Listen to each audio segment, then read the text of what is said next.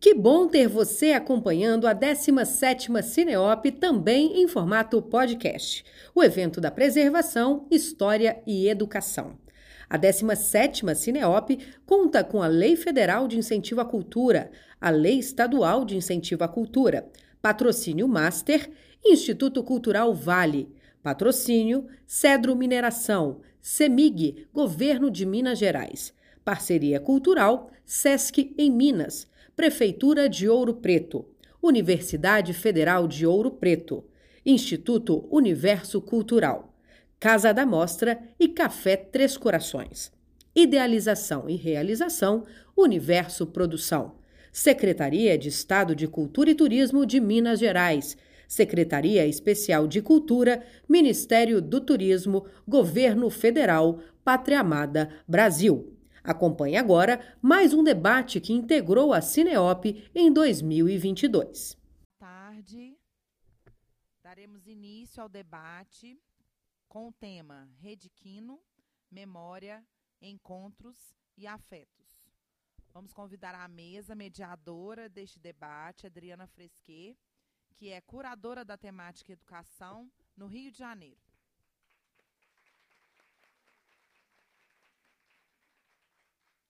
Também as convidadas Ana Lúcia Souto Maior, pesquisadora e docente da Escola Politécnica de Saúde Joaquim Venâncio, no Rio de Janeiro também.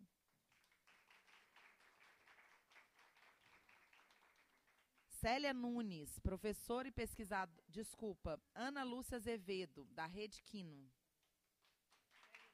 É, já ia no automático. Milene Guzmão, professora e pesquisadora da Universidade Estadual do Sudoeste da Bahia. E Valesca de Oliveira, professora e pesquisadora, extensionista da Universidade Federal de Santa Maria. Com a palavra, Adriana, para início ao debate.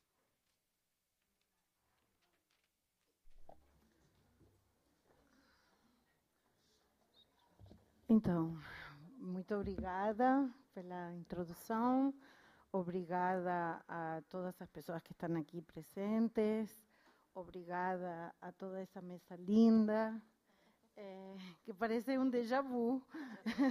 Esse Ouro Preto, Ouro Preto do déjà vu, a gente se encontra aqui hoje com, com as pessoas que estavam lá em 2010, 2011, 2012 e até mais recentemente em 2008 em 2018, 2019, então assim a sensação é de um tempo fluido e de um tempo estranho assim e, e, e interessante.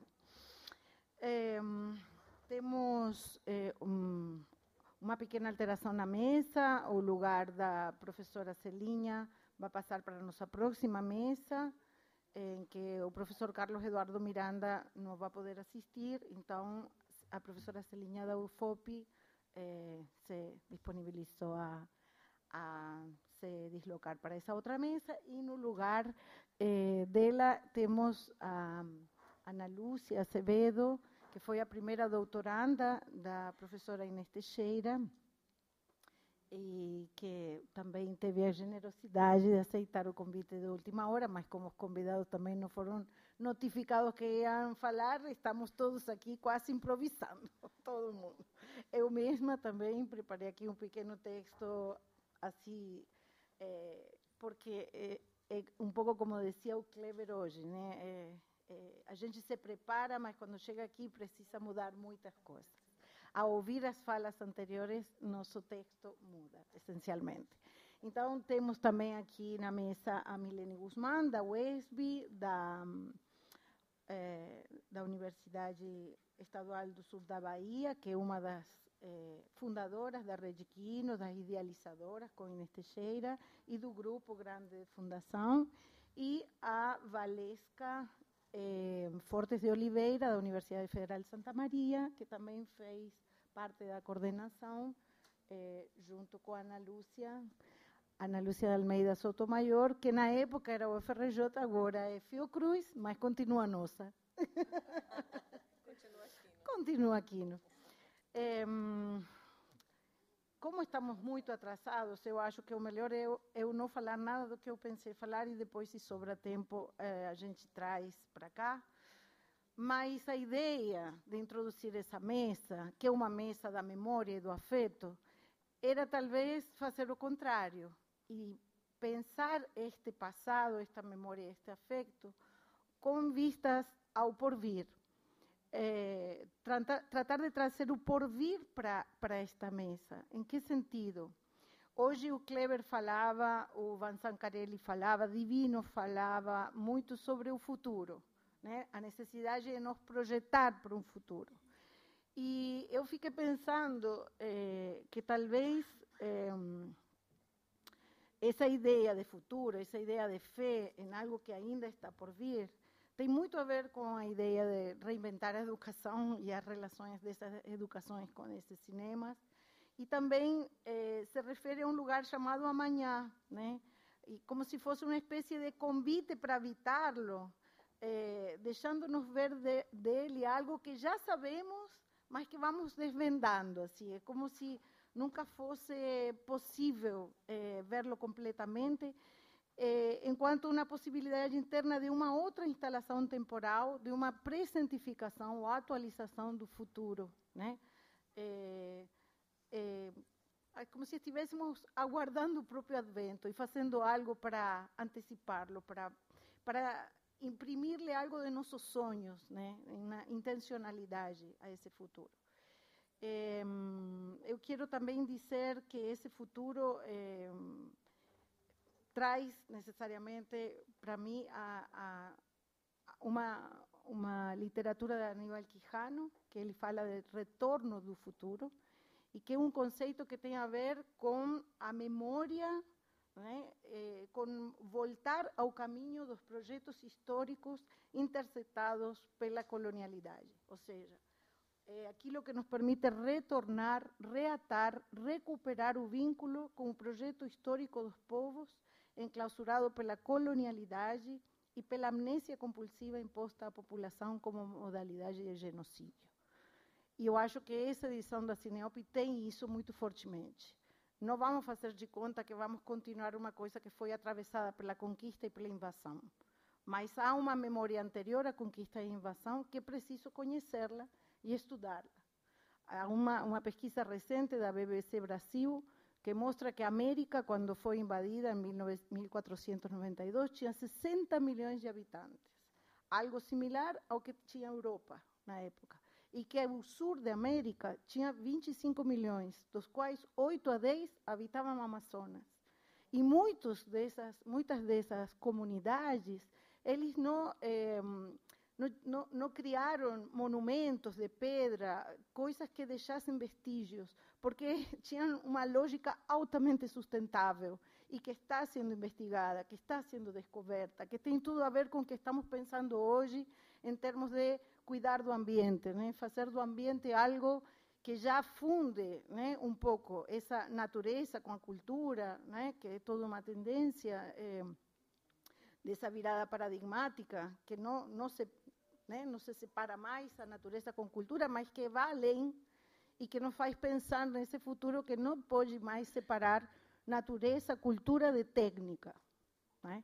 Então, se nós pensamos, por exemplo, hoje com, com, com, com Simondon, né? a estrutura de uma turbina elétrica, né? de um gerador de, de eletricidade que está instalado num rio, e que as águas do rio movimentam a turbina, são precisas essas águas para se movimentar e, ao mesmo tempo, para refrigerar o motor, a gente percebe que a tecnologia aí não está influindo a natureza, está constituindo uma parte né, desse ambiente que é hoje assim e que hoje também somos assim, né? porque hoje a tecnologia, o humano e, e o cultural está em uma relação que precisa cada vez mais ser integrada como uma forma de, de, de sermos cientes de que a tecnologia não é algo universal, não é algo único e neutro, que a bondade ou maldade depende da aplicação e sim que ela toda tecnologia tem um, um, surge de um contexto, surge de uma epistemologia, de um grupo de valores, de uma cosmogonia e o que se está dando em chamar cosmotécnicas locais, eh, e que, por oposição à, à, à monotecnologia, né, eh, pensa uma tecnodiversidade com uma diversidade de cosmotécnicas, ou seja, uma, um paradigma que surge também da biodiversidade da natureza e que chega a pensar a técnica como algo plural e como algo múltiplo. Então, com essa ideia de, de essa Kino, que tem um desafio, desafio enorme a pensar aí, em, em termos de, de, temporalidade, de desaceleração, de, de, de, resistência a uma certa voragem né, imposta pelo capitalismo de, vigilância, que, que, que, evidentemente nos rige através de um monstro chamado GAFAN. Não sei se está aqui o, o rapaz dos monstros, o Miguel, mas hoje temos um enorme monstro que é a GAFAN, é o Google, o Apple, o Microsoft, o Facebook, y, y, están, y estamos obviamente platamorfizados y totalmente enroscados en un elo, en una corrente que, que da cual tenemos una margen de libertad bastante reducida. Eh, fica esse desafio da gente produzir nossas próprias técnicas, como alguma vez fez Roquete Pinto, que inventou um cinematógrafo mais em conta. Eu nem sabia, tem uma professora que vai chegar aqui, não sei se está aqui, a, a Delis, eu não, não, a conheço pessoalmente, mas ela tem um texto em que fala da indústria do professor e ela conta né, como era tão caro em 1899 levar cinematógrafos para os cursos de formação de professores, para as escolas, que o próprio Roquete Pinto inventou uma lanterna, uma espécie de lanterna mágica, mas que projetava. E eu acho que isso, assim, adoraria ter um celular boliviano, né, um computador peruano, uma, alguma tecnologia que tivesse alguma marca de nossas localidades. Não é por um nacionalismo, é porque realmente estamos eh, convergindo em três, quatro grandes eh, monstros que nos levam a consumir e a, e a, modos de nos relacionar muito pautados por, por eles. Então, eu vou encerrar aqui essa, essa introdução um pouco longa e vou passar a palavra já estão decididas assim? Então, vamos começar com a Ana Lúcia, já que temos uma Muito bom. Muito obrigada. Muito obrigada, Ana Lúcia, por estar aqui. Sou eu?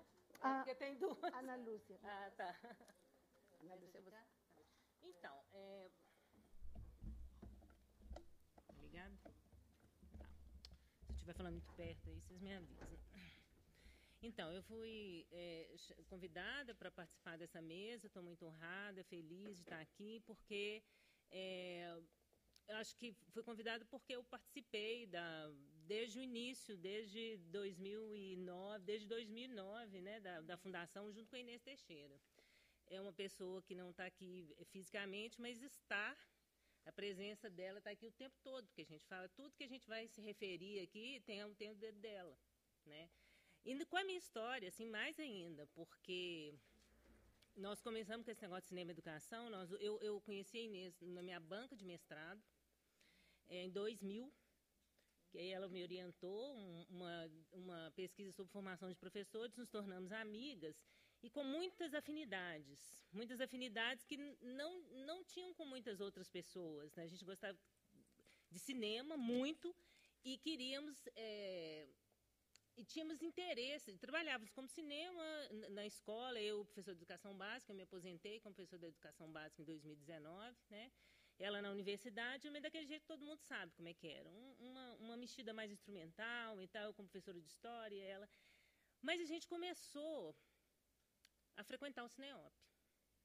Eu frequentei o Cineop desde o primeiro. Eu tenho família aqui, tenho casa, então desde o primeiro, desde 2006, eu estou aqui. E a gente começou a frequentar as oficinas do Cineop. Bete Bulara, fizemos um monte. É, fizemos um monte de oficina. E a gente percebeu, então, que esse lance de cinema educação podia ser mais. Eu vou fazer um relato muito memória mesmo, gente, assim, porque eu fiquei feliz de fazer isso. Fiz uma lista de coisas que a gente fez junto e como que isso se misturou com a história da Aquino. Porque a gente começou a fazer isso a, a, a trabalhar com sistema de educação, é, principalmente na formação de professores. Começamos com coisas muito pontuais, Sábados com Cinema, que alguém aqui lembra do Sábados com Cinema? Lá no, lá no 104, no Cine 104, ali na Praça da Estação. Né? A gente convidava os professores no sábado de manhã para ir lá, para a gente ver filmes e tal e coisa. E aí, muito pontual, assim, mas com a criação da Rede Quino, essa coisa deu um salto para nós aqui de Belo Horizonte, né? Foi uma coisa impressionante, porque aí começou uma sistematização, um trabalho mais sistemático, é, é, mais abrangente, né? A gente começou, é, é por exemplo, teve. É, vocês lembram da, da pesquisa Enredos da Vida, Telas da Docência? Todo mundo aqui estava nessa pesquisa, né, fazendo nos seus, nos seus respectivos grupos e tal. E é, a gente sentia que a Rede Quino era esse elemento de troca, de aprendizado para nós, que não éramos do cinema, e que começamos a nos aventurar para partilhar um gosto com alunos e com colegas e docentes, era uma coisa muito importante ter uma rede como essa em que a gente pudesse apoiar. Por exemplo, não é por acaso que essas pessoas que estão aqui todas participaram de vários projetos, porque a gente podia contar com elas. E gente que sabia mais do que a gente, ou gente que sabia outras coisas diferentes do que a gente sabia. Então, isso é muito importante. Eu vejo isso, por exemplo, eu como professor de educação básica, uma coisa fundamental. Né? Esse espaço para você discutir cinema, discutir cinema e educação, porque não era uma coisa comum. Se hoje já existem núcleos na nas próprias escolas é, da educação básica, por conta da participação das pessoas em coletivos como esse, na época que a gente começou, não era. Né? Era visto como uma coisa. É, primeiro, professor de história, trabalhar com cinema como arte já era visto. Como que autoridade eu tenho para fazer isso, entendeu? Não era uma coisa. A Inês, professor de sociologia e tal. E foi esse, esse, foi esse encontro e essa articulação da, da Rede Quino que nos deu força para continuar isso, para persistir, dizer, a gente tem direito. Quando a, a Adriana nos apresentou Bergalá, para nós foi uma iluminação, porque estava escrito lá, você não precisa ser professor de arte para trabalhar com cinema com arte na escola, entendeu? Autorização, pô, carimbaram, então é permitido. E a gente, é, é, claro que a gente fazia isso sem essa permissão explícita, mas foi uma coisa muito importante, né? E aí, como eu disse, da, da importância desses coletivos para os professores da, da educação básica, principalmente, é, porque também é, eu acho que cria espaços para discussão. É, não é fácil para quem não é de cinema ficar falando sobre cinema. Né? Se você faz isso num grupo que não está envolvido, você é metido. Entendeu? Você está falando de coisa que você não, não entende. Você pode falar se gostou ou não gostou do filme, mas se for começar a conversar por que, que você gostou e por que, que você não gostou, aí você já está querendo demais. Então, criar esses espaços de discussão sobre o cinema, entendeu? E educação é uma coisa muito importante para nós professores de educação básica, né? E aí, com, com essa articulação na Rede Quino, começou-se um monte de coisa. Esse, essa pesquisa, fomos para o Tempo de Cultura e de Cuidados, lá na, em Betim, com o CIDIUT, que também reunia professores também à noite, né? um projeto de 2011. Tem alguém de Betim aqui? Contagem já vinha, pessoal, mas de Betim. Então, foi... É... E aí foram chegando outras pessoas também de outras universidades. É, a, a Inês criou o Mutum, que é grupo de pesquisa é, estudos em docência, educação e cinema, que a gente e focou era o um grupo que tinha alguns professores universitários, mas a maior parte é de professores de educação básica, que tinham sido formados nesses cursos livres que vocês ofereciam, né, que a Rede Quino oferecia, que é, as pessoas, os profissionais ligados à, à, à Rede e a gente é, é, foi se, se, é, se fortalecendo em termos de instrumentos, né, de reflexão sobre isso nesses espaços. E aí esse, esse o Mutum sempre foi um grupo assim que teve essa pegada muito próxima da educação básica, né? É, quando tem, eu falei do pessoal de contagem aqui, porque foi um, um grupo muito importante para o Mutum, né? Que a cidade contagem a maior parte das pessoas aqui conhecem, a cidade da região metropolitana de Belo Horizonte, com uma vibe cinematográfica muito, muito grande, e que é, esse grupo de professores que a Inês conheceu, primeiramente, foi ela que puxava tudo, tudo, tudo que ela puxava. Eu sou uma pessoa que gosta muito de descansar. Então, se não tiver alguém que puxa, eu não vou. E ela puxava mesmo. Uma pessoa falou isso, né? Ela tinha ideia e jogava na mão do outro. Ainda bem que ela fazia isso comigo, para mim foi importantíssimo. Porque é o que me empurrava mesmo, né? Ela quando ela me orientou, eu fui a primeira orientanda dela de educação em cinema, uma das, uma, acho que a primeira também de, do doutorado e de educação em cinema. Quem ia me orientar na FAI com a, com a pesquisa de educação em cinema? Ninguém.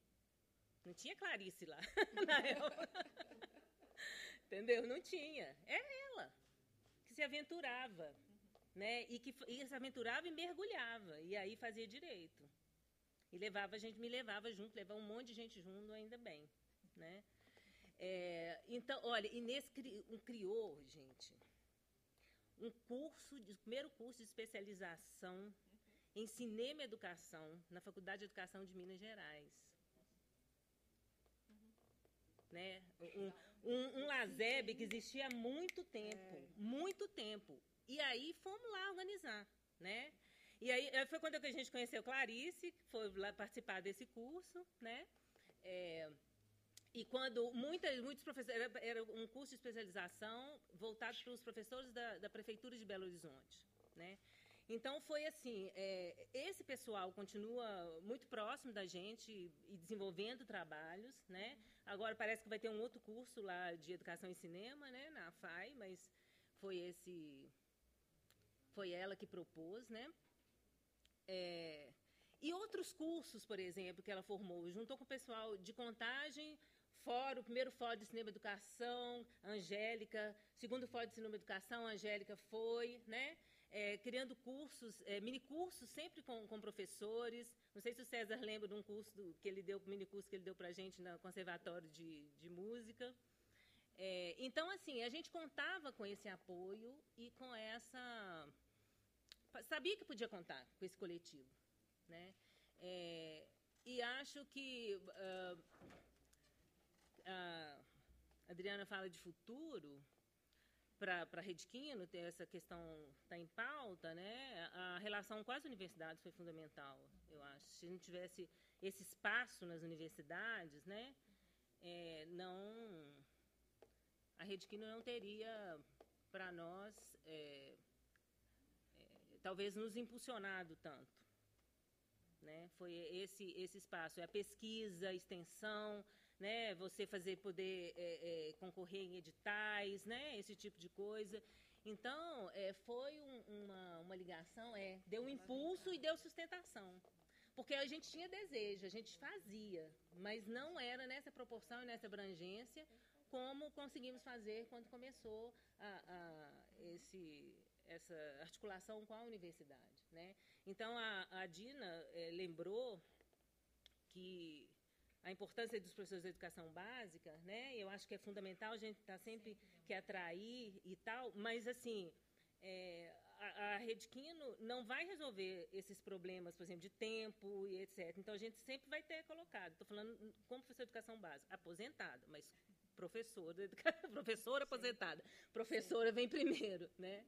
Então não vai resolver isso, mas poder contar com esses espaços, mesmo que com toda a dificuldade que o professor tem de às vezes comparecer, etc, é fundamental.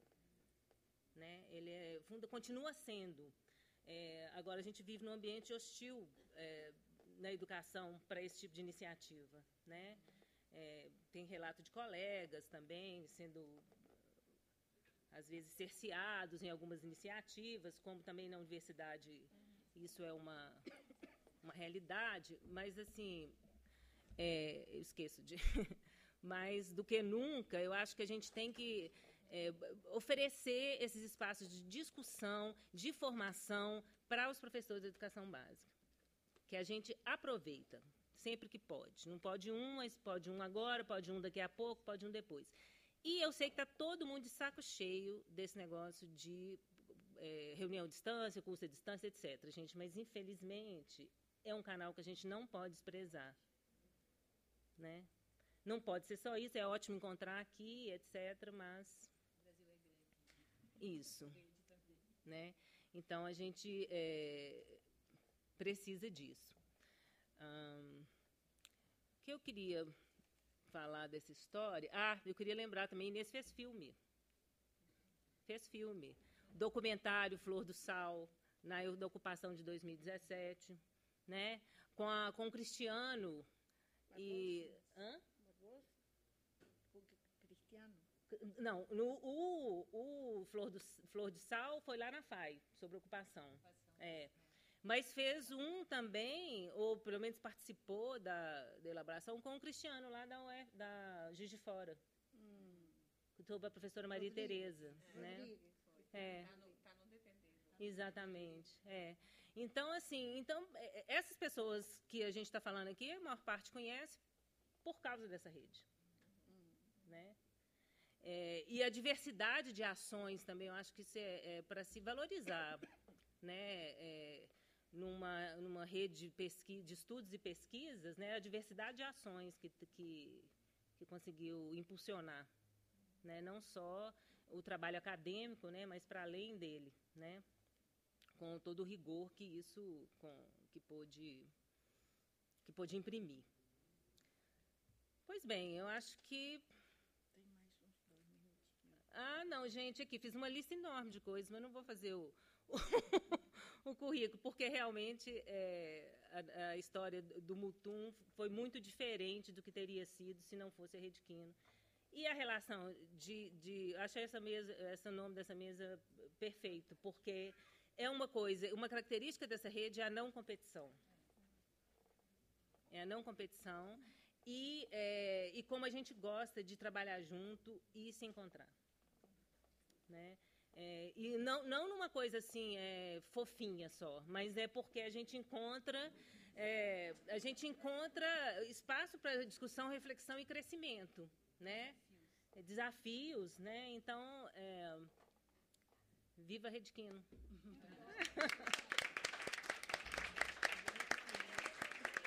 Vive Inês Teixeira, para sempre. Muito obrigada, Ana. Super obrigada. E vamos para a Ana Lúcia também. Oi, gente, boa tarde. É uma alegria enorme estar aqui. A Adriana. Na frente tá bem. Mais, mais um pouquinho, deixa eu botar mais pertinho. Então, aqui. Tá bom agora? Uma alegria imensa estar aqui. Oh, meu Deus. Tá bom? Tá saindo?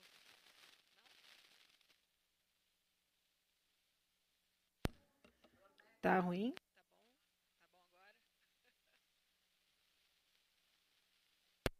bom? Tá bom agora? Agora foi.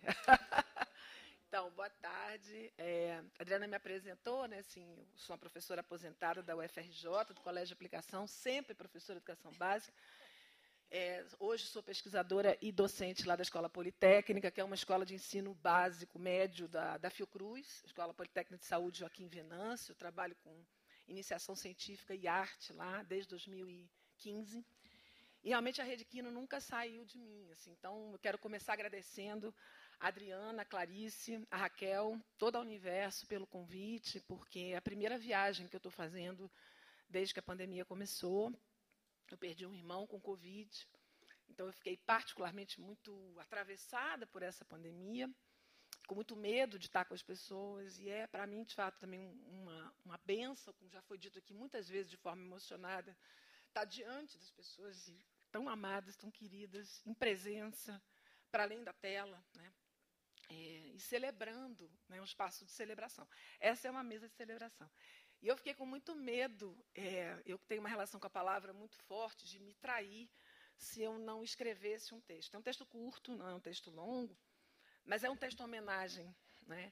E é um texto que foi inspirado na Inês, porque numa fala minha aqui no Cineop, também num texto, eu construí um trabalho a partir de Miguelin, chamava Os Óculos de Miguelin, e era numa dobra com Rosa, pensando a relação do cinema e educação como os óculos de, de Miguelin, modos de dar a ver o mundo. E quando acabei de apresentar o texto, Inês veio conversar comigo que esse texto tinha que ganhar mundo, né? é, o quanto mexeu com ela. E eu, quando comecei a pensar nessa mesa, eu falei: é com Rosa que eu vou homenagear a Inês Aquino. E esse texto vai para Marialva Monteiro, para Bete Bulara, para Inês Teixeira, para Milene Guzmão, para Adriana Fresqueira, para Rosária Duarte, para Valesca Fortes, as que vieram, as que vieram antes. E esse texto se chama Recados dos Nomes, Recados dos Morros, Memórias, Encontros e Afetos nas Paisagens de Ouro Preto, em ressonâncias de Guimarães Rosa. Veio de Minas, da vastidão dos Gerais, a inspiração desta narrativa homenagem minha. Uma dobra com conto-novela O Recado do Morro, do bruxo da linguagem, o velho Rosa, conhecedor das alquimias da palavra, das urdiduras de fazer poesia pelo silêncio, encantado de seus bordados em prosa, tecidos nas travessias de cada sertão mapeado, os de fato e os inventados. Eu conto no sucinto do tempo. Era uma vez Pedorósio, peão formoso, galanteador e valente, homem guia de outros quatro, sertão adentro por entre os morros e chapados, em direção certa, sem perder de vista o deslumbre dos conhecidos entornos. Nas palavras de Rosa, diversa é a região, com belezas, maravilhal, terra longa e jugosa, de montes pós-montes, sempre um apique bruto de pedreiras, enormes pedras violáceas, com matagal ou lavadas, tudo calcário, e elas se roem, não raro em formas, que nem pontes, torres, colunas, alpendres, chaminés, guaritas, grades, campanários, parados animais, destroços de estátuas ou vulto de criaturas. Por lá, qualquer voz volta em belo eco, qualquer chuva suspende no ar de cristal, todo tinto arco-íris, cor por cor, vivente longo ao sol sim, feito um pavão. Na travessia desses cinco, um morro das garças sussurra a profecia, que vai se encorpando na voz espraiada daqueles homens. Sina feito jogral, marcando compasso no alternar da vida e da morte. Um bando que fez a travessia, uma jornada que se cumpriu, os recados da voz, em voz, vozes multiplicadas, as imagens de rosa, em espelho invertido, dão o mote da história que principio agora. Não sabiam elas. Era o começo de um longo e contínuo tecer, urdido por aquelas mãos jardineiras.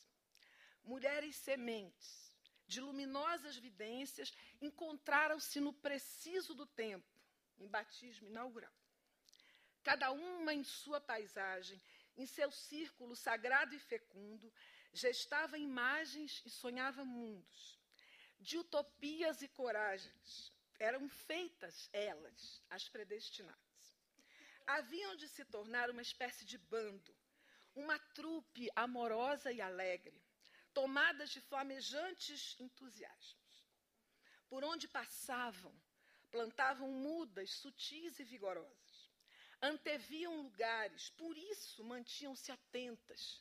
Farejavam clareiras, instaurando rodas em torno de imaginárias fogueiras imbuídas de destinos e rotas. Moviam-se em rede, colhendo e recolhendo frutos e flores ao longo dos seus percursos imaginários. Para elas, nada parecia impossível, nasceram incumbidas no dizer de Clarice, das Gerais e da Bahia, passando por terras portenhas, gaúchas e cariocas, cartografavam em suas retinas possibilidades de mundos. Multiplicavam pelas salas de aula os contornos expandidos do cinema. Em suas cotidianas lidas, iam arrastando novos viajantes. Encantadas, elas eram toda sedução, promessa e mistério. Como a Tupre de Pedorósio, peão guia dos itinerários pelas Gerais, elas não conheciam cansaço, recusa ou desistência. Elas eram das certezas, convictas em seus impulsos de dizer, por imagens e sons encantadas. teciam a rede para dentro e para fora, um coser que desconhecia desmanchares. Os desafios da jornada, simultâneos, condensavam a escuta, o ver, o dizer e os inevitáveis silêncios, no transbordar das emoções das descobertas que elas faziam. O músico poeta crítico, José Miguel Wisnik, comentando a saga da mensagem no conto do Rosa, parecia delas e com elas falar. Assim dizia Wisnik. O percurso da mensagem dá-se pela palavra, mas deslizando entre os interlocutores que imprimem seus acentos peculiares ao movimento do sentido, fazendo de cada recepção. Fazendo. Alô? Fazendo de cada recepção uma nova emissão que confirma o seu trânsito. Seus sotaques, os delas, mineiro, baiano, carioca, portenho, ecoaram em harmoniosas ressonâncias, e os ecos das suas singulares e uníssonas sinfonias foram ganhando os novas paisagens. Como diz, como diz Rosa, na narrativa, a reverberação dessas vozes remete ao mito de eco.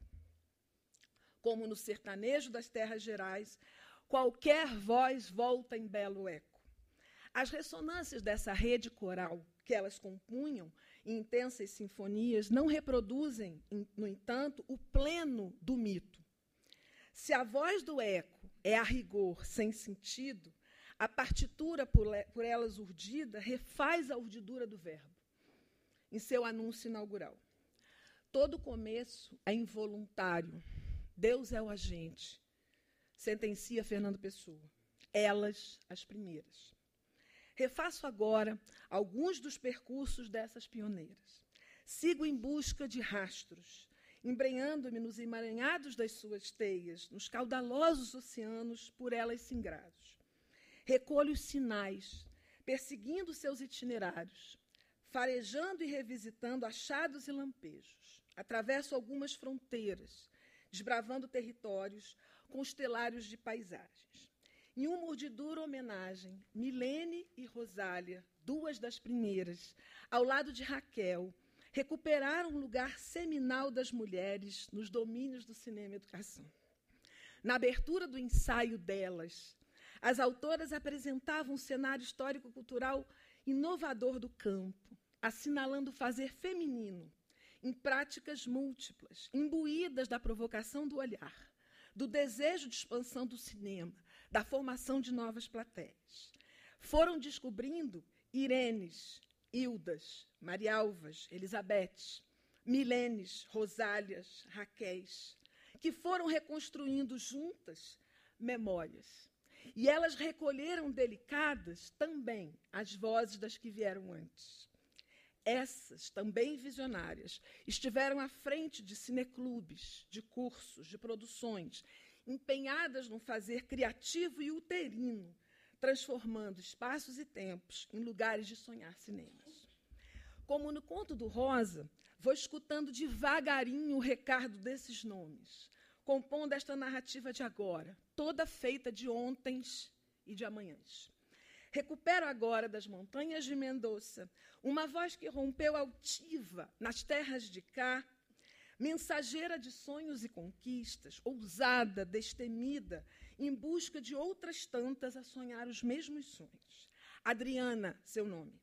Tecelã de afetos e gestos, guerreira obstinada e generosa, compartilhando incansável desejos, projetos e conquistas. Recolho da sua voz, provocada pelas perguntas inquietas de Mayra Norton, suas reflexões sobre o cinema e sua potência transformadora. Cito Adriana. Acho que o cinema se apresenta para nós como um gesto lúdico de criação e de emancipação do olhar. Por um lado, ele nos habitua a ver e traz para essa percepção outros sentidos. Não é um ver apenas da visão, o cinema é, até pela própria dinâmica da sala escura, ativo em muito das nossas percepções. Ele, a gente alucina com um cheiro, alucina uma sensação tátil, uma percepção, mesmo que não a tenha. A partir de uma imagem, a pele de um gato, a pele macia de um bebê, é possível sentir outras sensações. Adriana foi buscar na França, pelas mãos e olhares sensíveis e firmes de Alain Bergalá, os alicerces de seus projetos balão, incendiários multiplicadores de outros projetos tantos, semeando com a força hereditária da sua linhagem familiar, ela que vem daqueles que plantam horizontes novos e desafiadores, expandindo fronteiras, costurando com inúmeras mãos parceiras, promissoras e sólidas iniciativas, reinventando os espaços do cinema e da educação. Das paisagens dos pampas brasileiros, terra de planícies, consagrada desde o nome, Santa Maria, surge outra das primeiras, Valesca, de sorriso largo, abraço terno, doce olhar de quem indaga, suave e terna, firme e tenaz, chegou à rede comprometida, tornando ainda mais firme, toda ela feita de mansidão e de coragens. Multiplicou sem alardes, sutil, Valesca, a potência do encontro primeiro, fazendo eclodir nas salas do Sul espaços de encontros e narrativas com o cinema.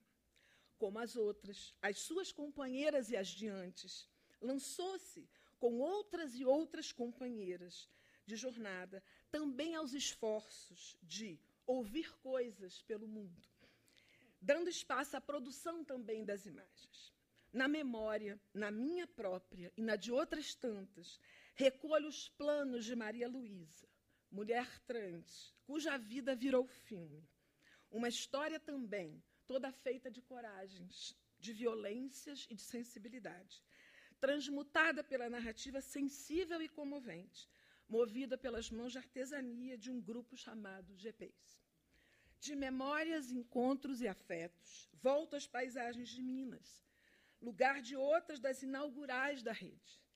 Ela me chega por sua voz, com a força ígnea das suas indignadas fúrias, Inês, com o calor, com o cheiro de pão de queijo, servido no aconchego da sala, da visita que se faz em família.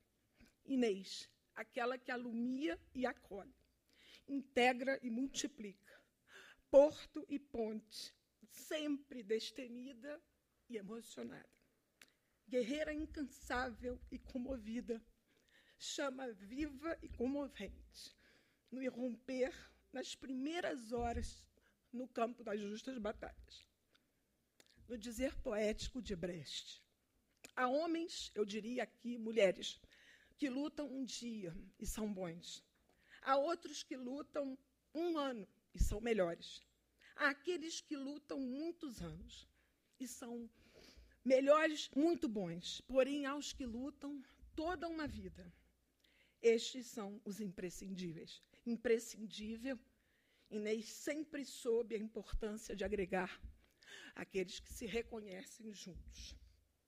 Ousou propostas e parcerias. Como todas da tribo, sonhou e projetou utopias lançava-se sempre, lança-se ainda, ao desafio de propor a expansão do encontro, na certeza iluminada dos visionários. Ela vislumbrou, por entre os sobrados de ouro preto, as minas insondáveis do encontro do cinema com a educação. Então elas, todas, em mágico círculo, chegaram uma outra mulher, como elas sonhadora e jardineira, uma mulher feito rocha, escultora de redes tantas, uma mulher no meio dos homens, tenaz e ousada em projetos e conquistas. Raquel, a que ampliou domínios da preservação e da história, incorporando espaços do cinema, também possibilidades de educação, reconhecendo-a como patrimônio inalienável do nosso povo. Em suas palavras de Raquel, sem as imagens, sem os registros, não existiremos. Portanto, é fundamental que todos os cidadãos tenham consciência da importância de atuar em favor do patrimônio, para que as futuras gerações possam conhecer a história de seu país, para que possamos nos conhecer e nos reconhecer na soma de todos os tempos, passado, presente e futuro. neste desfiar meu de narrativas, atravessadas pelo tempo e pela minha memória, pelos encontros, celebra a potência fundante dos afetos. Volta ao dizer Rosiano, agora pelas veredas do seu grande sertão, um louvor à amizade, modo tranquilo de amor. Palavras de Rosa. Amigo para mim é só isto. É a pessoa com quem a gente gosta de conversar, do igual, o igual, desarmado. O, o de que tira um prazer de estar próximo. Só isto, quase. E os todos sacrifícios. O amigo é que a gente seja, mas sem precisar de saber o porquê é que é.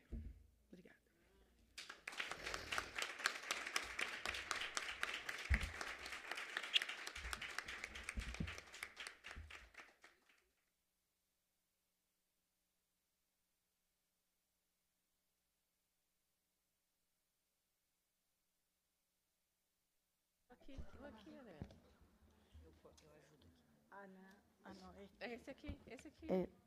Oi. Ana, você vai entender nosso silêncio para não comentar nenhuma palavra.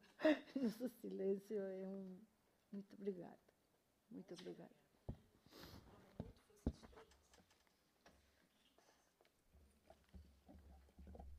Esse não tá ligado. Tá ligado? Ah, tá. Aqui, tá bom. Ana, é, difícil falar depois de tanta emoção, né? Sim, a gente tem que agradecer, gratidão, assim, por esse investimento poético, amoroso, afetivo, né? Tudo a ver com essa mesa feminina. É, feminino na dimensão mais ampla, né? Do feminino, né, do planeta, da Terra, da dimensão que a gente tem vivido nesse retorno ao Cineop, assim, é muito, é muita emoção. É fundamental também a gente sentir essa emoção, né? Porque, como diz Rosa, amigo é isso, né? É simplesmente, simplesmente amizade, né?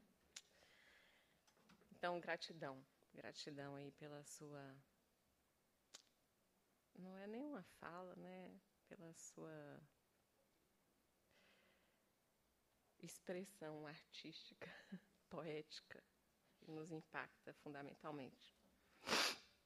Estou marcada por isso aqui, tentando encontrar o que eu vou falar para vocês. Bom, a mesa é isso, né? Memória, encontros e afetos. Eu acho que Ana as Anas Lúcias já colocaram isso de uma forma tão potente. E eu preciso dizer que a gente sempre acreditou nesses encontros, né? O encontro sempre foi um tema para a gente. Não só o encontro entre as educadoras que estavam interessadas em cinema, mas um, os encontros também com os cineastas, com os produtores, com os realizadores os encontros que pudessem trazer né, a riqueza desse, dessa relação entre cinema e educação. Né? E que pudesse trazer essa dimensão é, dos processos de formação e do encontro, dos encontros sensíveis, né? daquilo que pudesse desenvolver a sensibilidade, né? a ampliar a nossa percepção para o sensível. E era desse cinema que a gente queria é, falar, trocar, é, compreender, trazer notícias e histórias de quem vivia a fazer isso, já até antes da gente. Até antes da gente se encontrar, porque nós estamos fazendo isso no, no 21, né? O 20, o século 20 está marcado de, de esforços nesse sentido também. Então, assim, a gente acreditou nos encontros e nessa relação afetiva desses encontros e acreditou nessa mobilização do afeto, né? nessa experiência pela mobilização do afeto. E esse afeto que, por sua vez, é o que movimenta nossas trajetórias, né? essa força motriz que é, nos toca e nos faz estar aqui, por exemplo, né? e, e nos faz acompanhar a 17ª é, edição do Cineop, 17. Então, movimentos de trocas, influências entre disposições subjetivas e, e circunstâncias objetivas, né? Temos que pensar nisso, né? Para que a gente esteja aqui, condições são necessárias, né? Esforços necessários, todo um, toda uma objetividade funcionando para que a gente esteja aqui presente e gente preciso limpar meu nariz. Ana me fez chorar e o nariz está escorrendo. Né? Desculpem.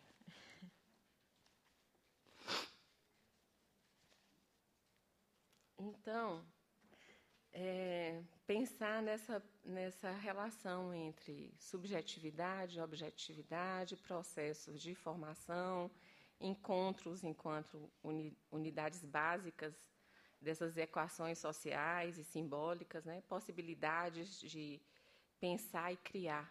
Né? Pensar, criar, transmitir. Né? É, processos de formação né? A partir desses encontros. E para falar nisso, a gente tem que trazer em pauta a questão da memória. Né? A memória que é tão propalada e falada por todos nós. Né? Então, assim, foi muito bom estar nessa mesa da manhã né, e ouvir o Divino falar da memória. Né, dessa memória, inclusive, do futuro, né, essa memória do devir, né, que também é algo que nos, que nos toca e que nos diz respeito. Né. E o que, que é essa memória? Né? O, que seria, o que seriam essas memórias? Né? o que a gente acumula de, é, mediante a experiência, né, traduzida nas potencialidades e nas disposições dos agentes, aquilo que efetivamente constitui os nossos arquivos e acervos, as nossas imagens, né, as nossas imagens de, mundo, os nossos sentidos, os processos de significação da vida. Né? Estar no mundo significa estar com toda essa carga de formação, de conhecimento, que, no, que é potencializado pelo encontro com a alteridade, o encontro com o outro, né? o encontro com o diverso. É, e o cinema é memória. Cinema é, antes de tudo, imagem e memória. Não precisava nem do som, né? Quando começou. Imagem e memória, né?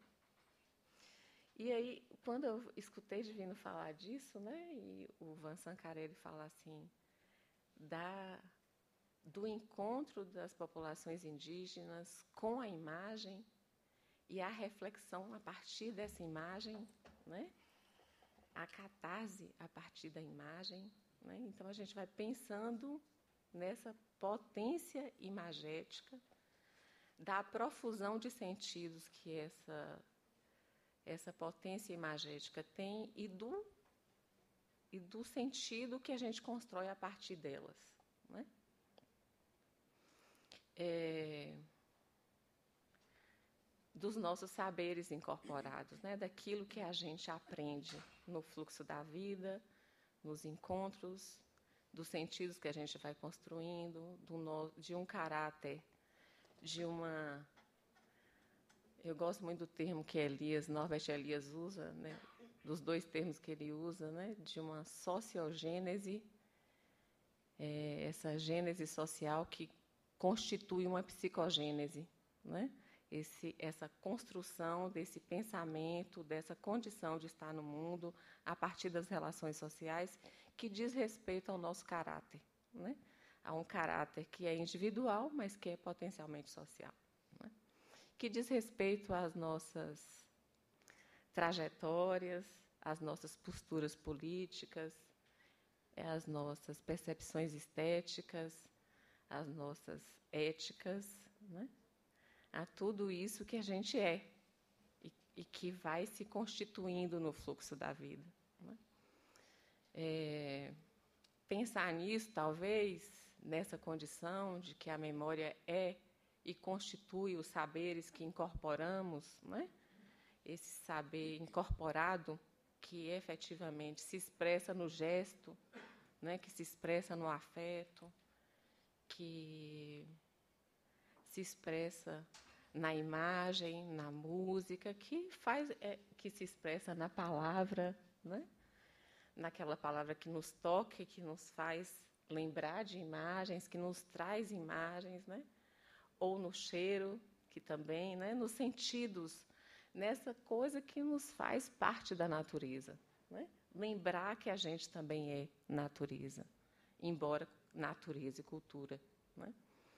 Nos aproxima é, essas, esses encontros e essas potencialidades ampliam a nossa a, a nossa percepção de mundo, né? Nos torna pessoas mais amorosas, eu diria isso, né? Eu sempre eu, eu sempre acho isso, eu sempre isso para mim é uma coisa muito é, comum, cotidiana, já é quase que uma certeza, embora a certeza não seja boa coisa, mas essa é uma coisa que eu tenho certeza. O cinema faz da gente pessoas melhores, especialmente certos cinemas, né?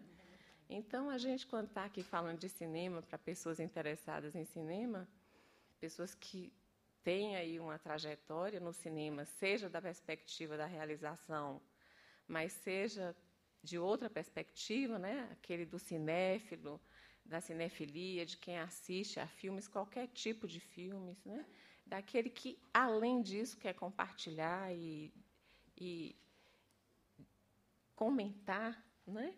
refletir sobre as produções fílmicas, esse, esse ambiente de encontro em que a gente conversa sobre o que se vê e o que se assiste, que vai efetivamente tocando as pessoas e tendo resultados em trajetórias de vida, que vão fazendo escolhas pelo cinema e o audiovisual. Né? O Brasil está cheio de gente assim. Né? Quando a gente vê as inscrições nos festivais de cinema, né, de filmes curtas e longas, a gente vai ver que tem muita gente produzindo. Agora, tem pouca gente que vê o que se está produzindo nesse país. Né? Então, assim, o que, que a gente precisa efetivamente fazer para além da, da nossa atuação diária para que as coisas fiquem um pouquinho melhores? Né? É, eu acho que a gente já teve tempos melhores. Nós já vivemos tempos melhores. As condições objetivas, embora depois de muita batalha, de muita luta, aí no início dos anos 2000, facilitaram inclusive os nossos encontros. Não, não há como negar que as políticas de cultura do Ministério Gil é, Orlando e Juca, inicialmente, possibilitaram a ampliação das ações de cinema e de festivais, das práticas de cinema, das discussões de cinema, inclusive educação, de uma forma muito potente. É, eu digo isso porque isso chegou à vitória da conquista. Né? Certamente a gente não teria tido condições de realizar uma mostra de cinema não teria tido condições de realizar uma série de atividades e a própria Quino não teria as condições de se viabilizar tanto nas relações entre as universidades como na estrutura da rede, da, do Cineop. Então, a gente também tem que pensar nessas condições objetivas que estão completamente fragilizadas. Né? E tem uma hora que só o querer né? e o desejo não concretiza, né? porque é necessário que as condições objetivas estejam né, dadas. Então, eu queria, é, eu comecei a falar aqui dos encontros e dessa relação entre as memórias, né, dessas, dessa dimensão é, criativa que se dá a partir dos afetos, né? trazer para a gente aqui a questão da criação, né? dessa relação entre o que a gente sente, o que a gente conhece, o que a gente traz de acervo, e a dimensão dos encontros e a afecção né, desses encontros. Né? Bergson diz que a, a emoção criadora né, leva o indivíduo a uma entrega né, e a uma mobilização afetiva que arrebata, que é um arrebatamento. Né? Então, acho que os nossos encontros também devem nos arrebatar e, e, e potencializar ações que pensem nessa criativas. É porque a gente fica pensando na criação só da perspectiva da criação artística. A gente esquece que a criação está em várias ações humanas, na, nas artesanias, nos processos de produção do conhecimento, né? De uma, a criação é a nossa condição de expressão enquanto seres humanos. Então, assim, temos que pensar criativamente em saídas para que a gente possa efetivamente tornar aquilo que tem dado resultados significativos continuidades, continuidades, diversidades, potencialidades. Então, minha ideia de pensar essa, essa memória do Devi é pensar que essa memória está especialmente na nossa condição humana, na nossa condição de corpo, né? naquilo que, no, na sensibilidade do nosso corpo, na relação com o outro, na relação com esses encontros afetivos, que, que efetivamente tem consequências em cada lugar, em cada corpo, individualmente, socialmente, coletivamente. Acho que era isso. Obrigada, gente. Muito obrigada, Milene. Então, vamos passar a palavra para a Valesca. Estamos pouquinho atrasados, mas queria tá bom. um pouquinho. Eu vou, eu vou também, assim como a Ana, uh, eu escrevi, né, justamente porque nós éramos um, umas quantas, né, uh, para dividir, e, e eu resolvi também, e interessante que nós não conversamos, né, sobre as nossas. E hoje a gente estava almoçando e, não, e querendo falar do, da, das, nossas, das nossas falas aqui. Eu disse: eu não vou dar spoiler, porque. Né, senão vai perder a graça e também. Mas a, acabamos nos encontrando no tema da amizade. Tá? De um outro jeito, a gente se encontrou no tema da amizade. Então, eu digo, querida Rediquino, feliz de estar aqui presencialmente à Universo Produção, minha gratidão por estar me possibilitando o retorno ao Ouro Preto, ao nosso coletivo e mais uma edição do Encontro Cineop Quino. Obrigado, Clarice. Obrigada, Adriana, curadoras, nossas curadoras. Uh, então, eu começo dizendo: no sábado, dia 28 de maio, começamos um curso de formação continuada no município perto de Santa Maria, com mais nove municípios, né, integrando aquilo que a gente chama lá de quarta colônia, né, que é a quarta leva de imigrantes que vieram de diferentes regiões da Itália para o Brasil. Nove municípios pequenos que apostam nesse momento em projetos culturais pela reconstrução do potencial de memórias. Com a minha universidade, a UFSM, uh, possui um vínculo por meio do projeto Geoparques, onde a questão da memória, da história e, recentemente, o patrimônio arqueológico da região foram redescobertos. Uh, estamos participando desse momento com um projeto de cinema e educação com os professores da região e os de Santa Maria. Então, somando 10 municípios. Eu brincava com a Adriana, né? Um, um, projeto que vai ter que nos movimentar muito, né? E a gente no início assim ficou muito impressionado. Vamos ter pernas para tudo isso? Vamos lá. Então, Ana Obrigado pelaquela homenagem. A gente se mete mesmo em cada coisa, né? A gente se mete mesmo. Diga-se de passagem, nesse coletivo projeto de cinema na vida e na escola, começou cinemas né, na vida e na escola, começou com professores de Santa Maria no ano de 2014, mobilizado pela pesquisa já trazida aqui. Obrigada, tu fez uma reconstrução. Eu também tentei fazer isso nessa mesa, lembrando de algumas. Mobilizado pela pesquisa coordenada nacionalmente por Inês Teixeira, né, envolvendo estados do país, pessoas amigas nessa mesa, e que Inês nos juntava, criava uh, algumas categorias comuns e depois em cada rede quina ela fazia uma reunião que ela já, já tinha aumentado a rede e ninguém mais sabia como não é Ana não sabíamos mais como é que esse relatório ia terminar, porque cada vez tinha mais gente nova, mais gente nova, mais gente nova que ela ia agregando, né? E ela dizia assim: "Vou apresentar aqui a rede. A rede a gente achava que era uma, já era outra no próximo Cineop, né? Então isso eu acho que é sim um futuro, né? As redes que vêm até aqui, mas que aqui se ampliam e se potencializam, né? Isso é um, uma questão muito bonita e potente, né? Nossas redes ficam maiores aqui, né? Ficaram maiores. Acho que a Ana falou muito disso. No dia 28 uh, do mês de maio, nas apresentações de professores desse encontro que começamos nessa região, né, da Quarta Colônia, estavam presentes muitos professores e ouvi de uma diretora da escola, né, uh, que estamos, uma escola que estamos trabalhando há cinco anos com oficinas de cinema e produção audiovisual, uma expressão que motivou essa minha escrita. Ela, de forma emocionada, expressou: Escola e cinema me proporcionaram amigos, amigas.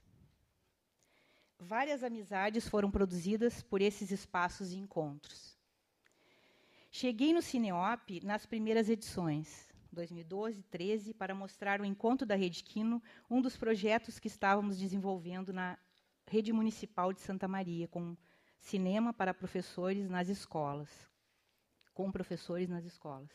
O cinema na vida, o cinema na vida, o cinema na escola, iniciado pela reconstrução de lembranças das imagens vinculadas afetivamente aos cinemas e aos filmes, na perspectiva autobiográfica. Nessa edição, numa das salas da apresentação de trabalho, estava Ana Lúcia Souto Maior assistindo nossa apresentação. Uma sensibilidade ética, estética, afetuosa, nos aproximou desde então. Somos amigas que, mesmo desde longe, nos tornamos amigas irmãs. No ano seguinte, cheguei até Ouro Preto e fui, e fui convidada pelo grupo fundador da Quino. Agora eu vou contar, tá? Presente no evento. Adriana, Inês, Milene, para uma janta. Uma janta que eu fui ansiosa e elas já me disseram no, na chegada da pousada assim, uh, a Inês, inclusive, me disse assim: não pode dizer não, né? Na janta. Eu não sabia o que era, não pode dizer não. Fui ansiosa com o pedido que eu não dissesse não ao convite. Era um convite para integrar a Rede Quino né, no grupo que estava coordenando, representando o Sul. O Sul não estava ainda, que ainda não tinha uma participação nos encontros. Então, é verdade, cinema e as escolas produzem amizades. Uh, amigas que, assim como eu, fui descobrindo, partilhavam o gosto pelo cinema, pela vida, pela gastronomia, pelos bons papos que fomos ampliando em cada ano, envolvendo também o conhecimento das nossas histórias, filhos, filhas, famílias, netos agora, netas. Gratidão a Raquel, que acolheu no Cineop essa rede e produziu amizades. Minha chegada na Quino também foi produzida por uma amizade, nossa querida Inês, que conheci nos territórios da história oral. Um evento na Fiocruz, Ana. Né? Viu como o mundo é pequeno? Lá foi que, eu me aproximei da Inês Teixeira.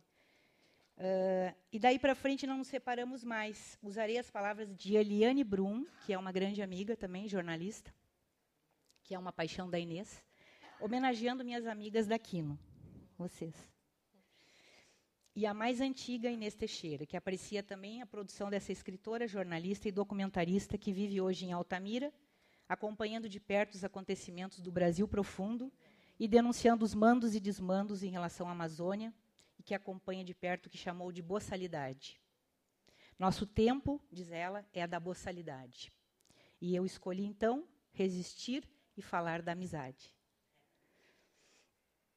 Escolhi viver sem fronteiras definidas, Nações não me interessam, limites só me importam os da ética. Tenho um coração andarilho, um corpo mutante. Uma mente transgênera, sou irmã, mãe, filha, homem, homem, cúmplice, bicho, bicho, bicho humano, árvore, árvore daninha, pedra, rio. Sou todas as cores, todos os sexos.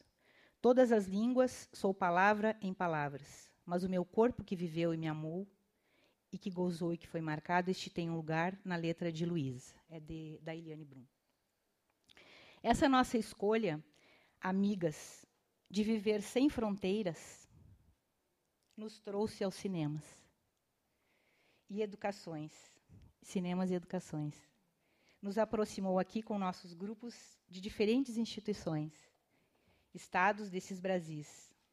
Viemos nas diferentes edições trazendo nossos mestrandos, doutorandos. Eu vim com um grupo. Uma vez fiquei a Inês braba comigo, que eu não quis ficar junto com a Rede Quino na, no hotel da, das, dos convidados. Como é que tu me vai para hostel pra, com a gurizada? Eu disse, eu, eu vou com meus alunos, porque eu trouxe, né? Tinha, tinha que ficar com eles. Colega de escolas, de universidades, mas o contágio que a Rede Quino produz sempre em cada encontro. Em cada edição do Cineop, do encontro da nossa rede, novas amizades. Aqui ampliamos novas amizades, César. Aqui ampliamos nossos repertórios da sétima arte, sua potência, assim como nos aproximamos de outras pessoas que potencializaram também nossos corpos educadores. Fiz também uma escolha para essa participação na mesa que traz um tema da memória, dos afetos, conversando com um ensaio produzido pelo filósofo iniciador da escrita ensaísta. E sua obra, com o mesmo nome, surge como edição póstuma, que é de 1595. É Montaigne. Com uma consultoria de Marilena Chauí, somos apresentados à vida e obra desse pensador, considerado representante do ceticismo renascentista e conservador, em várias abordagens, que em nossos dias seriam questionadas, problematizadas. Encontramos nos pensadores, na apresentação Sua Vida e Obra, alguns apontamentos importantes para compreender seus ensaios. E aí ela diz: seu pensamento vai e vem, dá voltas inesperadas esconde-se atrás de meias palavras e alusões. Não expressa tudo, temendo levantar suspeitas e gerar perseguições. Montaigne retrata a própria vida da consciência, o que pode haver de mais complexo e assistemático. Dúvidas e interrogações encontram-se em quase todos os seus ensaios, constituindo-lhes a tônica dominante.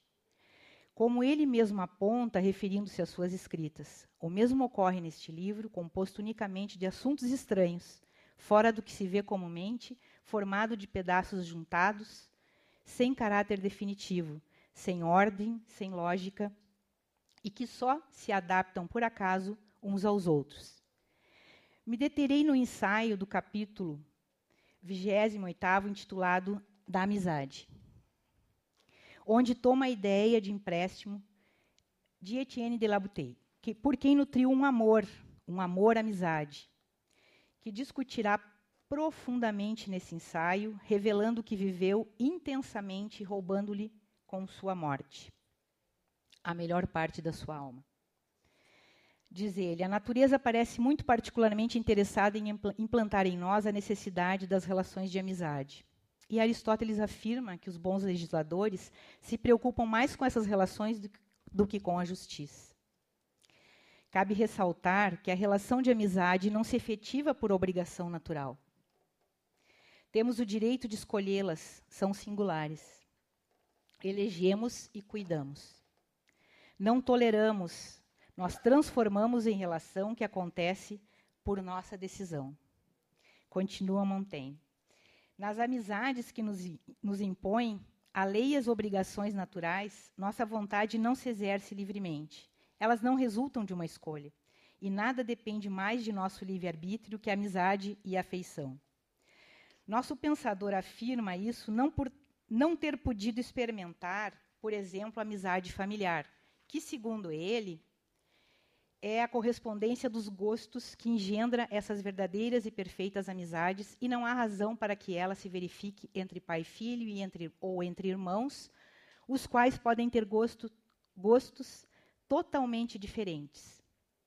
É meu filho, meu parente, mas isso não impede que se trate de um indivíduo pouco sociável, um mau, um tolo. Isso é dele, tá? Montaigne afirma que, mesmo reconhecendo o que registra nesse fragmento, reconhece que sua família era reputada pela excelência das relações entre pais e filhos e a concórdia entre irmãos. Era nela exemplar. Aí diz ele: conhecido eu mesmo pelo amor paternal que dediquei aos meus irmãos. Fecha aspas, agora é meu. Nos próprios argumentos do nosso pensador, escolhemos nossos amigos, nossas amizades. Nós escolhemos e somos escolhidos. Nos escolhemos e também somos escolhidos. Portanto, a amizade é da ordem ou desordem da liberdade. Da liberdade de estarmos perto, produzindo um cotidiano, um mundo comum. com aqueles que partilhamos nossos sonhos, desejos e trajetos pessoais, profissionais, com uma visão, cosmovisão, e aqui nessa edição do Cineop, que traz nossos parentes, os povos originários, que no desconhecimento de, no de nossos mundos e formas de estar e viver neste mundo, somos provocados. Somos provocados a uma cosmovisão possível de ser compartilhada, como hoje disse o Divino. A amizade que o cinema, a produção audiovisual na educação e a própria Rediquino produziu nesses anos e que estamos tendo a oportunidade de celebrar. Chego, então, a um último e talvez mais proveitoso diálogo com Montaigne. E esse vocês vão gostar, mulheres. Homenageando nossas mulheres da Quino e nossa contadora de filmes, Inês Teixeira, que presenteou, é, me presenteou com essa obra, A Amizade entre as Mulheres. Esse pensador do século XVI desconfiava não ser possível e sustentou sua crença com uma passagem, uma das passagens que vale a pena trazer aqui a vocês. Por certo, diz ele, se eu pudesse formar com uma mulher livre e voluntariamente semelhante ligação, em que não apenas a alma provasse plena satisfação, mas também o corpo encontrasse seu prazer, em cada qual assim se entregasse por inteiro, a amizade seria mais perfeita e total mas não há exemplo de mulher que a tanto tenha chegado. E de comum, de acordo, todas as escolas filosóficas concluíram ser isso impossível. Vamos um pouco mais longe e de forma mais provocativa. Diz ele: ao passo que, quando se trata de amizade, nada intervém senão ela e ela unicamente. A tanto se acrescenta não estarem, em geral, as mulheres em condições de participar de conversas e troca de ideias, por assim dizer, necessárias à prática dessas relações de ordem tão elevada que a amizade cria. A alma delas parece carecer do vigor indispensável para sustentar o abraço apertado desse sentimento de duração ilimitada e que tão fortemente nos une. Pois, senhor Montaigne, estamos nos anos de 2000 2022, reunidas numa mesa sobre memórias e afetos, organizada pela Rede Quino. No Cineop, em Ouro Preto, mulheres amigas que construíram amizade provocadas tanto pela amizade com o cinema. Vamos contrariar seus apontamentos que trazem a visão do seu tempo, onde as mulheres eram somente seres de procriação. Não eram pessoas de criação Criamos redes, redes pela educação e o cinema e pelas quais resistimos como mulheres.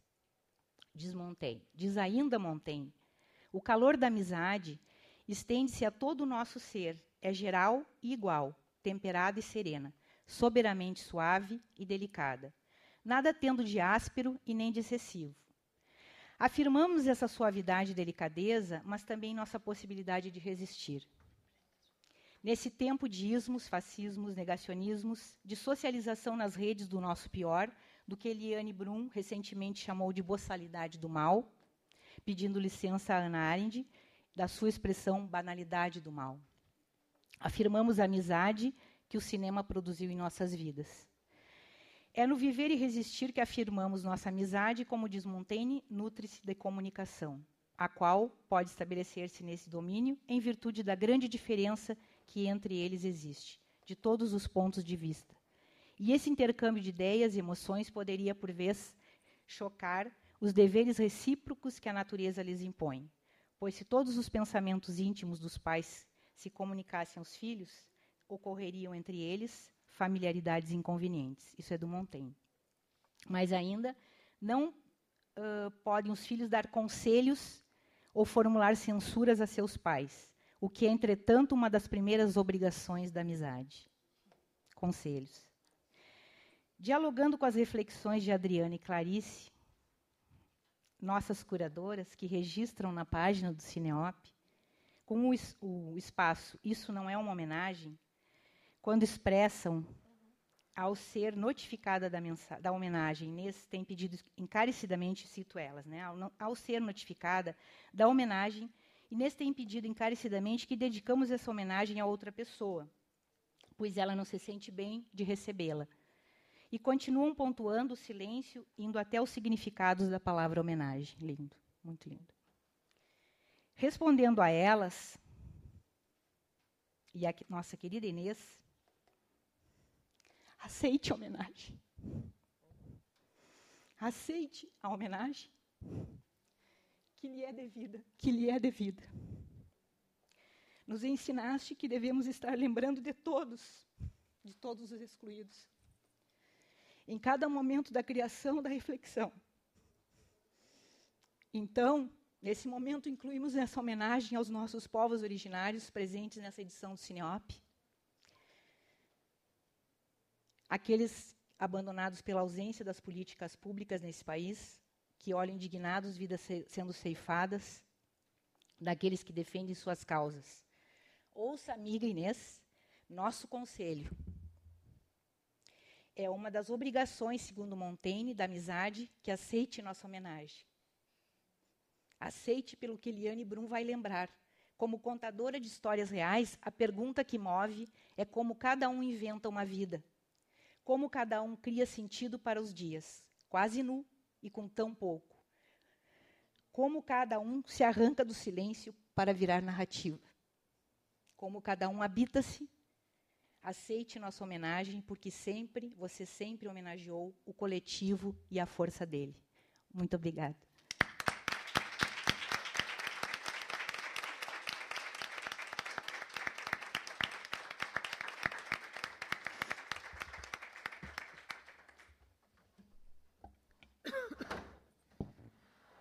Muito obrigada, Valesca. É, pois é. Acho que é isso mesmo, né? A gente respeitou desobedecendo.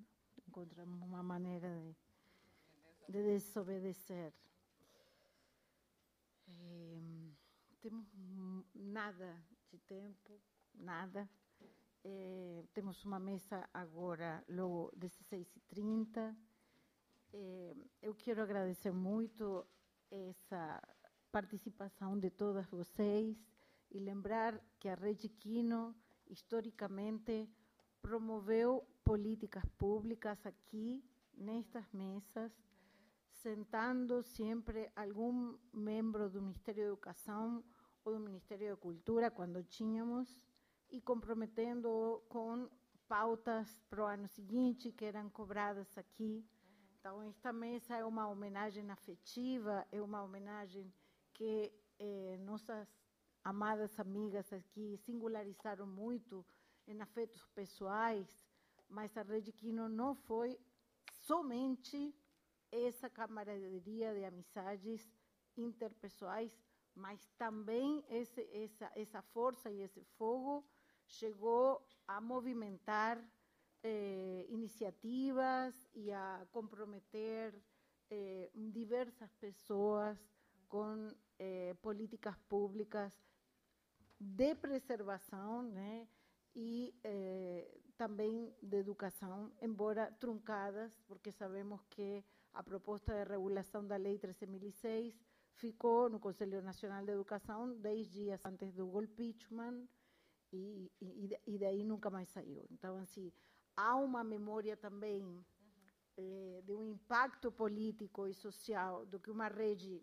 vamos dizer, de afetos, sim, e memórias, mas que não se furtou do compromisso social e político e que eu acho que temos que ter uma agenda muito clara de retomada desses compromissos. Estou olhando aqui, não por acaso, um, grupo aqui de pessoas, porque agora eh, esperamos que em outubro a gente possa eh, continuar, retomar algumas eh, ações, né?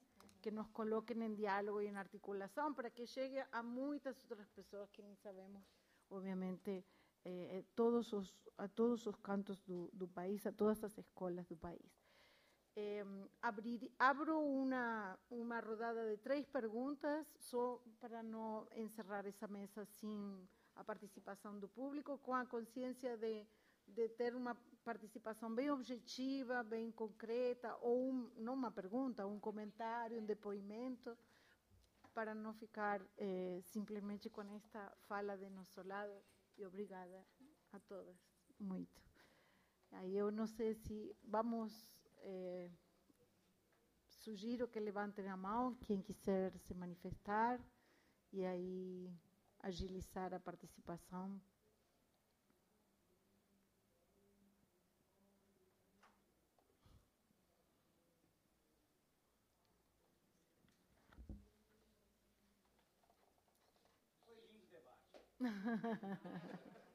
Encerrou bem. Foi lindo, obrigada. Ótimo fechamento. Tá difícil, gente, tá muito difícil.